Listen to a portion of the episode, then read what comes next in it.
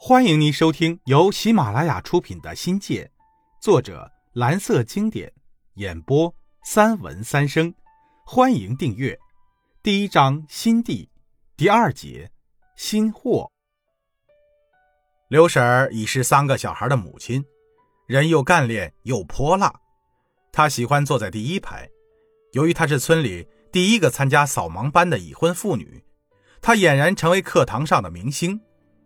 刘婶的生活因进了扫盲班有了变化，虽然还是过着洗衣做饭的农妇生活，但人活着精神了。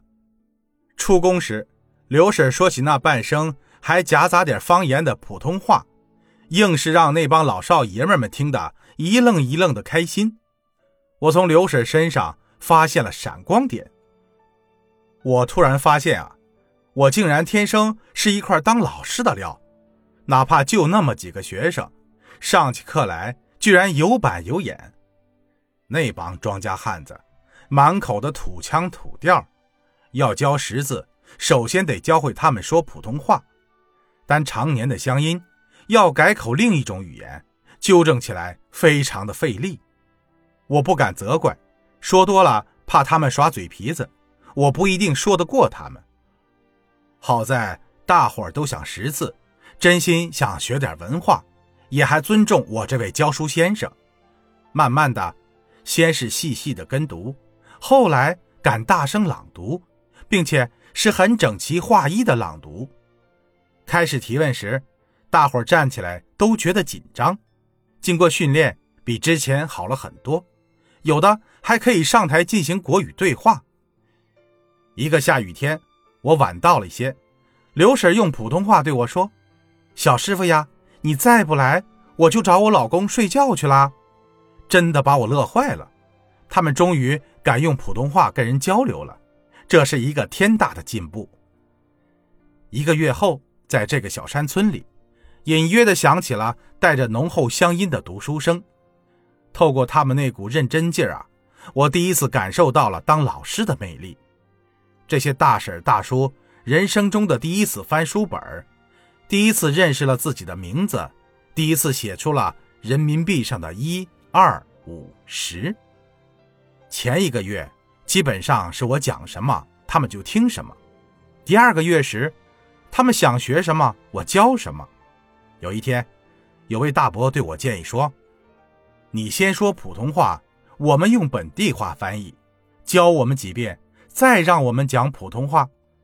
这种翻译学习法还真灵。”到了最后，我干脆丢开课本，学着用土话教学，反正没人管，也没人检查，只强调效果，帮村民们尽快脱盲就行。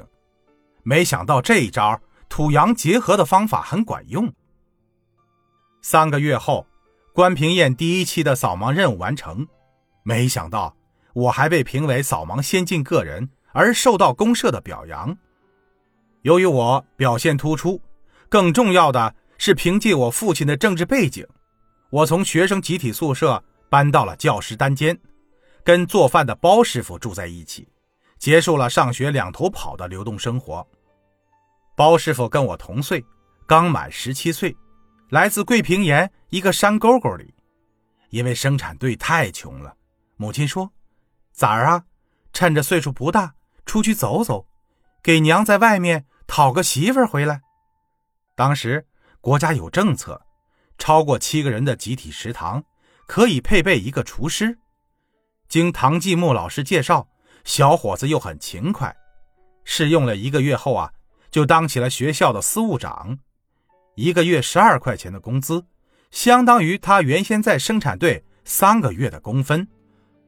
小伙子小学没毕业，也属于脱盲对象，每天。他把老师开餐的名字写在登记板上，歪歪斜斜的，差不多有箩筐那么大。不过，这家伙喜欢练毛笔字，每到晚上，他就摊开旧报纸，不用字贴，就胡乱的在报纸上涂脂抹粉，字叠着字，写的字大小不一，纯粹是涂鸦，自由发挥。写字用的墨汁，臭的。足可以把人熏死。我读初中时向唐维忠老师学的那一手毛笔字，给他当先生还绰绰有余。等他写累了歇息的时候，我才能安静的看书。那时我开始读起了马克思的《资本论》和俞平伯的《红楼梦》研究。包师傅炒的菜谈不上手艺，早餐就是稀饭、咸菜或汤水米粉。中餐和晚餐大都是炒些自己在食堂后菜园里种的豆角、白菜、南瓜。好一点的时候吃豆腐和粉条。每周星期三加菜吃猪肉是最好的伙食了。为什么在星期三加菜呢？因为周六大伙可以回家抹油水，只剩下孤苦伶仃的我。更糟糕的是，我得自己动手做吃的，否则就得走到一里外的公社食堂就餐。不久，我学精了，靠张星同学的帮忙，周末就到学校对面的医院。吃了几个月的病号饭，闷得发慌时啊，我就发扬党的优良传统，学着青年老师自力更生，开荒种菜，修理食堂的菜园子，顺便学农改造一下思想。我还在屋边屋后学着种红薯，在打发无聊的时候，也解决了部分与自己息息相关的生计问题。观音阁不兴赶集。日用的蔬菜完全得自产自销。我收集了一些种植家常蔬菜的资料，记下了其中的要领，又在原有的菜园子里开辟了两畦菜地，添种了其他的瓜果，大致能解决冬天日常所需的蔬菜。整个过程最艰苦的，要数从学校的厕所里挑粪给蔬菜施肥。听众朋友。本集已播讲完毕，欢迎订阅，精彩继续。